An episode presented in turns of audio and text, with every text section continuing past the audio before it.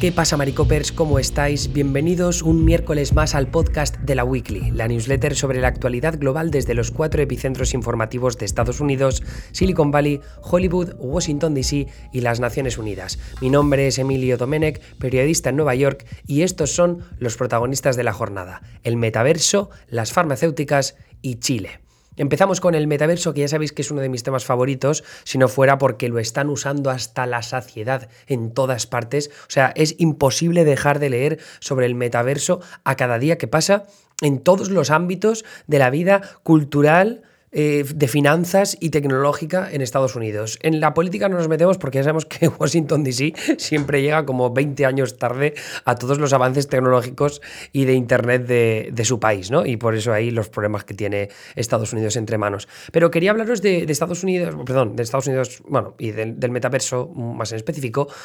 porque estos movimientos se están viendo sobre todo en Estados Unidos, pero porque quería poner un poco de orden a los titulares que hemos ido leyendo a lo largo de los últimos días, ¿no? Yo creo que el más importante, por supuesto, Facebook cambiando su nombre a Meta para englobar a todas las plataformas que tienen, ¿no? WhatsApp, Instagram, Oculus, eh, Facebook, por supuesto. Se van a llamar Meta por un poco esa, ese nuevo objetivo en mente de la construcción del metaverso que se ha puesto eh, Mark Zuckerberg como objetivo final, eh, filosofía de empresa. Pero no solo eso, o sea, también hemos visto que Microsoft desveló Mesh, que es una herramienta de realidad mixta para colaborar en el marco laboral a través de Microsoft Teams, que sabemos que es su famosa plataforma para empresas. Luego está Roblox, que es el popular videojuego que ya funciona de alguna forma como un metaverso en sí mismo y que reveló sus resultados trimestrales que eran mucho mejor de lo esperado eh, de, esperado, incluso sabiendo que salimos de la pandemia que se supone que los niños ya no van a estar tan enganchados, ¿no? Bueno, pues aún así, suman usuarios, suman eh, ganancias, beneficios, o sea que todo buenas noticias en ese aspecto. Y Roblox, como digo, es, es una de las empresas que se considera más eh, como primigenias dentro del concepto del metaverso. Luego Unity, la compañía detrás del exitoso motor gráfico del mismo nombre, compró la compañía de efectos digitales Weta Digital, que está, bueno, hasta ahora estaba liderada por Peter Jackson, el cineasta que conocemos por El Señor de los Anillos, y lo que quieren hacer es, en parte, usar el contexto de la compañía de efectos digitales Weta para crear o ofrecer a los desarrolladores que usan su motor gráfico mejores, o sea, mejores herramientas para las experiencias que construyan ellos en el metaverso. Y luego por último está Niantic, que es la compañía creadora de Pokémon Go, que en su momento ya sabemos que lo petó muchísimo, que Pokémon Go para los que no hayáis jugado, era un juego que tú lo abrías la aplicación en el móvil y a través de realidad aumentada, joder, no sé hablar hoy, realidad aumentada, tú abrías el móvil, enfocabas la cámara por la calle y de momento de repente salía un Pokémon en medio de la acera, ¿no? Bueno, pues ahora han desarrollado eh, una plataforma de realidad aumentada que van a ofrecer a desarrolladores y lo que mola es que a través de la cámara detecta el entorno en el que estás. Entonces, antes, por ejemplo, te podía salir un Pokémon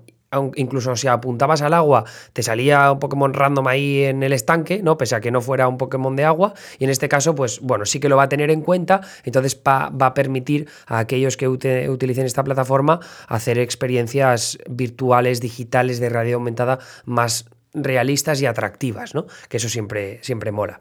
Eh, entonces, todos, todos estos titulares serían importantes si no fuera porque son como una nota al pie de página, sobre todo los últimos que decía, ¿no? Roblox, Unity y Niantic, en comparación a lo que están decidiendo en sus salones ejecutivos Microsoft o Facebook. Y digo esto porque al final son esas compañías las que van a tener mejores recursos y mejores herramientas para acercarse más a esa idea del metaverso, que el metaverso es esta capacidad inmersiva que vamos a ser capaces de tener en un futuro no demasiado lejano, aunque también es verdad 10, 15 años, dicen los mayores expertos, pero esta capacidad de meternos dentro de Internet y experimentar Internet de una forma mucho más inmersiva a la que conocemos en estos momentos, ¿no? que es siempre sacando el móvil, eh, metiéndonos delante del ordenador. Eh, en este caso sería como que estamos compartiendo un todo, un universo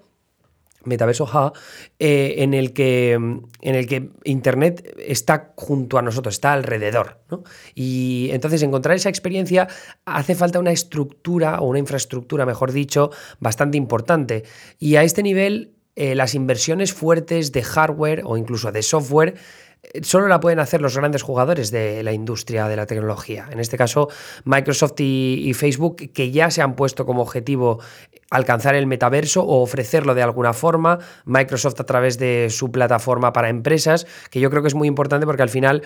las compañías van a facilitar el acceso a, por ejemplo, a la realidad virtual. Es decir, no es tanto que los usuarios de a pie se vayan a comprar, a comprar todos gafas de realidad virtual en su casa, sino que en el lugar de trabajo van a tener acceso a esas gafas de realidad virtual y poco a poco va a haber una adaptación a este nuevo régimen de, de comportamiento digital. Porque los móviles es algo que nos vino dado de alguna forma. Es decir, primero empezamos con los fijos y después teníamos los móviles con nosotros que, eran parte de nuestra existencia, es decir, lo teníamos en el bolsillo porque nos era muy útil para llamar por teléfono, enviar mensajes, pero luego eso se convirtió en smartphones y ahí hemos visto esta nueva, eh, eh, esta nueva, este nuevo paradigma de las aplicaciones en el móvil que te permiten hacer un montón de movidas diferentes. Pero claro, la realidad virtual o, la realidad aumentada, todo lo que tenga que ver con el concepto del metaverso, porque aquí hay sentimientos enfrentados sobre cómo se va a alcanzar antes el metaverso, si a través de la realidad aumentada, de la realidad mixta, de la realidad virtual, lo cierto es que el tema de las gafas de realidad virtual es un tanto complicado, ¿no? O sea, la adaptación a ese nuevo paradigma del nuevo capítulo de Internet eh, va a ser un poco complicada mm, porque hay generaciones que simplemente ya están hartas de tener que adaptarse a lo nuevo, ¿no? Otra vez que, primero que si los, ordenadores, luego que si los smartphones, las tablets, que si este sistema operativo, que si el siguiente, que antes Microsoft, que luego Mac. Entonces, eh, en este caso eh, como digo, eh, Ben Thompson de Strategy, que es un tío, un analista que es un puto crack, hablaba un poco en, este sentido, ¿no? De, oye, quizá lo que va a pasar es que va a ser Microsoft la mejor posicionada para presentar distintas experiencias en los mundos virtuales a través del lugar de trabajo y que luego, cuando ya haya una buena infraestructura en la que nosotros vamos a invertir mucha pasta, podrán llegar los desarrolladores independientes, los más pequeñitos, para poder hacer otro tipo de experiencias más innovadoras, más originales. Y, eso es lo que podríamos ver a través de compañías de videojuegos como Roblox, ¿no? Que quizá no tienen todo el dinero como para invertir en una infraestructura muy bestia, eh, pero sí que tienen mejores ideas, sí que tienen un, mejor concepto de, lo que debería ser la cultura del metaverso, esa cultura de interoperabilidad, de que te puedas mover de una experiencia a otra eh, sin que apenas lo notes, ¿no? Eso siempre tiene que suponer sacrificios por parte de las grandes compañías, porque, claro, si tú controlas tu ecosistema, como puede pasar con Facebook, al final también controlas el dinero que te puedes llevar de tus usuarios, ¿no? O los datos que manejas de ellos.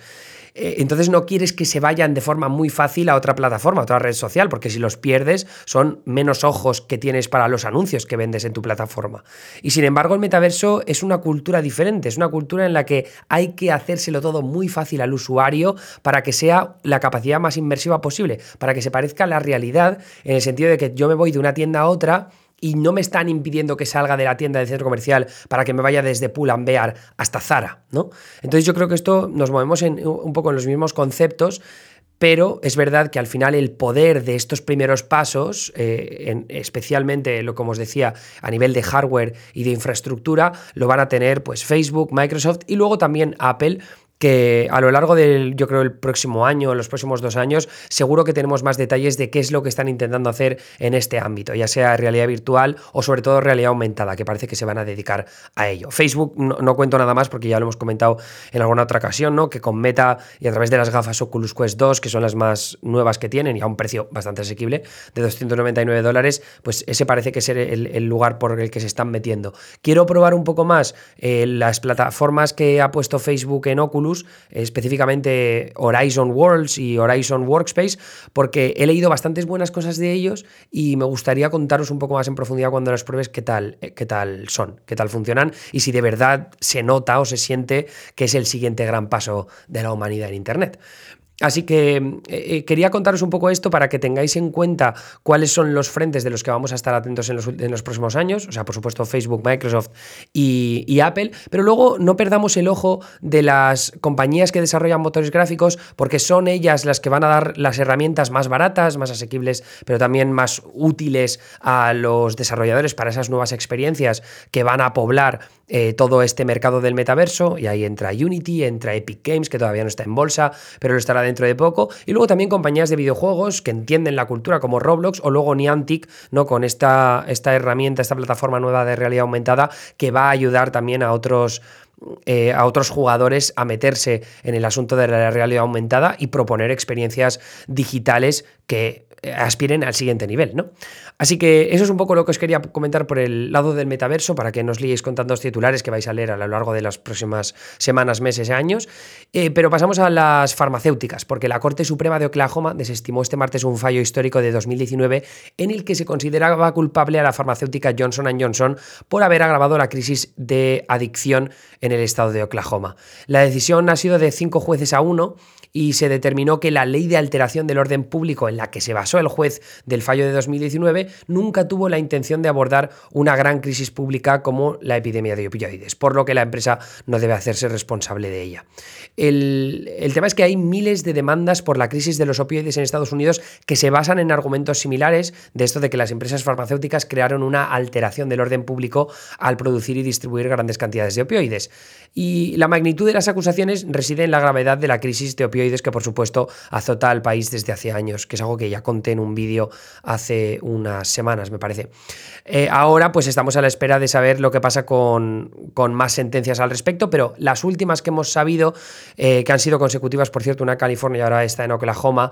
mm, no significa necesariamente que todos los miles de casos sobre la crisis de los opioides contra las big pharma, contra las farmacéuticas, vayan a sufrir el mismo destino, ¿no? O sea, porque las leyes de alteración del orden público de, por las que acusan a estas farmacéuticas cambian según el Estado, entonces no siempre se, va, se van a ver los mismos fallos. Y luego terminamos en Chile, porque la Cámara de Diputados del país aprobó este martes realizar un juicio político contra el actual presidente, Sebastián Piñera, debido a las irregularidades en la venta de un proyecto minero que se expuso en la publicación de los Pandora Papers, que los Pandora Papers es esta investigación periodística que filtró millones de documentos sobre paraísos fiscales. Hablamos también de ello en la Weekly hace poco. Eh, la sesión parlamentaria sobre el juicio en Chile duró casi 24 horas y la acusación constitucional se aprobó con la cantidad de votos exacta que requería el quórum. Sin embargo, el voto número 78 tardó un poco en llegar. ¿Qué es lo que pasó? Bueno, pues que el parlamentario Giorgio Jackson, del izquierdista Frente Amplio, se encontraba confinado hasta las 12 hora local del martes por ser contacto estrecho del candidato presidencial Gabriel Boric, contagiado de COVID-19 la semana pasada. Bueno, pues su presencia en el recinto para el momento de la votación era absolutamente fundamental. Al no regir el estado de excepción, el voto telemático no se encontraba habilitado y su ausencia rompía el quórum. Entonces, ¿la aprobación por qué se consiguió? Pues que gracias a la intervención del diputado socialista Jaime Naranjo, que dio un discurso de más de 15 horas para comprar el tiempo necesario como para que Jackson pudiera llegar a la Cámara al momento de la votación. Es decir, un caso de filibusterismo como Dios manda. Eh, y hasta ahí lo que os teníamos que contar de hoy. Me alegra haber terminado con una anécdota de esas características, porque la, verdad es que es muy curiosa y es el tipo de cosas que nos molan de nicho a saco. Um, eh, me escucharéis de nuevo mañana, porque ahora vamos a hacer así: lunes y martes va a estar Anita y miércoles y jueves voy a estar yo. Ha sido un placer contaros la actualidad de la jornada. Mm, pasad muy bien, muy buen miércoles y hasta luego.